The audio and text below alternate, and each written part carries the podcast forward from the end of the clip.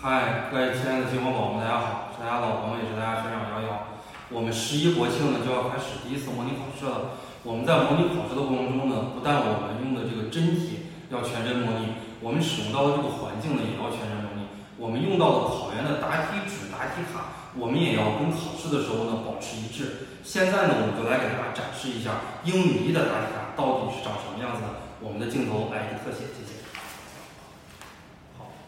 大家现在看到的呢，就是我们英语一啊这门学科的答题卡，大家可以看一下啊，全国硕士研究生入学统一考试，呃，这个地方呢写你的报考单位，如果报考北京大学或者是北京师范大学啊，一定要在这儿写好。考生的姓名呢，这个地方是一定要写的。这两个地方你如果是没写的话呢？呃，监考老师他是可以查到的，因为监考老师每半个小时下去走一次，这两个地方一定要写啊。如果你实在是漏了没写，我也见过，但是你准考证部分只要是写对了，呃，能够机扫出来，问题是不大的。下面告诉你如何涂卡是正确的，如何涂卡是不对的。下边的话呢，就是分成了几个部分啊，这个部分是完形部分，然后这个部分呢是阅读部分，这个部分是阅读 B 部分，就是我们经常所说的排序、阅读新题型这样的一个部分。然后这一第一面啊，我们就给大家展示完了。这个阴影部分，大家千万不要作答啊！如果一旦作答的话，就按照违纪处理了，不按照作弊，是按照违纪啊。违纪的话，就相当于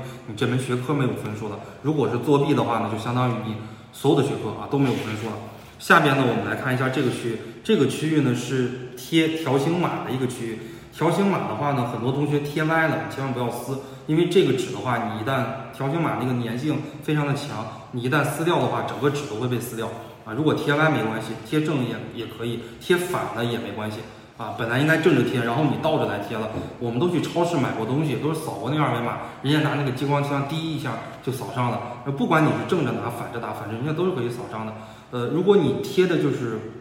很多同学紧张呀，就是贴成什么样子的，就贴成这个样子的啊。就是有一点窝了，把这个大题卡贴贴成这个样子了，呃，这个就比较有问题了，你就可以跟这个监考老师讲一下，他再去给你拿一个。如果你贴窝了的时候呢，你看一下条形码没有受到影响，或者条形码下面的数字没有受到影响，你也不需要跟监考老师说。我们来看一下这一边，因为我们现在展示的是英语一的试卷，英语一我们翻译部分是翻译句子，是翻译五个句子，英语二呢翻译是翻译一段话，所以我们四十六、四十七、四八、四九、五十。啊，这几道题在这儿，然后我们翻过页来了。英语一只有一张答题卡啊，英语一的话只有一张答题卡。这个部分呢是属于写作部分的 A 部分啊，Part A A 部分。A 部分呢就是小作文啊，小作文的话，在我当年考研的时候，小作文只有这么一点点呃地方，所以最后的话写啊，你亲爱的李明怎么怎么样啊，这个都没有地方写。我们现在的话呢是有整整一页，这个位置呢非常的大啊，大家可以随便去写。下边的话呢，就是我们写作的 B 部分啊，Part B，B 部分，B 部分就是我们的大作文。英语一的小作文十分啊，英语一的大作文的话是二十分。呃，下边的话呢，我们继续来看这个呃答题卡，我们来给大家讲一些我给大家总结好的啊，我需要告诉大家的，一定要注意到的几点细节，大家在作答的时候一定不能犯。首先第一点细节呢，就是涂卡。我们涂卡的时候不要太用力啊，有很多同学涂卡的时候特别用力，结果一看涂错了，你擦就很难擦了。这是第一点。第二点的话呢，大家涂卡的话一定要看到啊，第一位是零，第一位不是一，因为我们的准考证都是幺零五什么什么什么开头的，所以很多同学上来啊就填个一啊，然后再去找零啊，结果第二排就找不到了。还有的同学呢，这儿填了一啊，然后这儿涂了零，最后呢这个如果这个部分扫码没有扫上的话。你整个啊，这个阅读部分和完形部分都是会得零分的，这就是为什么很多同学觉得我英语估分啊应该考个七十多分，结果考出来之后只有十几分、二十分，二十分的话就相当于你只有呃翻译还有作文部分的这个分数，你是没有客观题部分的这个分数的，这是告诉大家的第一点。第二点的话呢，我们在作答英语的时候呢，这个卡呀非常的滑啊，这个卡不像我们专业课的那个纸啊特别的细，大家可以听这个声音。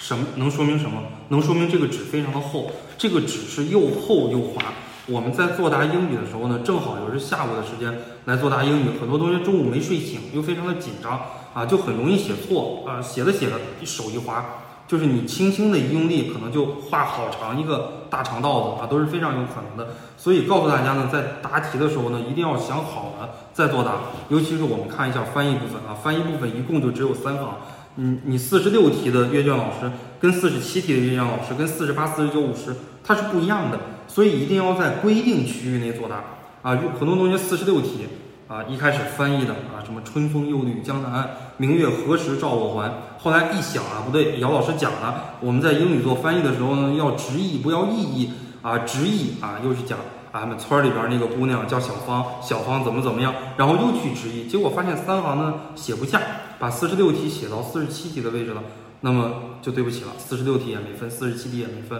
所以说一定要在规定区域内作答，这是告诉大家讲讲的。下边呢就是需要大家注意的，我们在模拟考试的过程中呢，要养成一个非常良好的习惯，就是我们在写作部分呀，一定要把它给写满了。啊，小作文的话是不可能写满的。你写一个慰问信呀、道歉信呀，啊，写一个这个便条呀，你这十几二十行是不可能写满。但是你最起码得写个三分之二，或者是写个四分之三啊，会写这样的一个区域。大作文的话呢，尽可能多写啊。大作文不是要求的词汇一百五十个词汇吗？尽可能写到两百到两百五。按照专八的这个要求，最好要写到两百到两百五。最起码老师一扫描啊，因为老师一天要发一千多张卷子，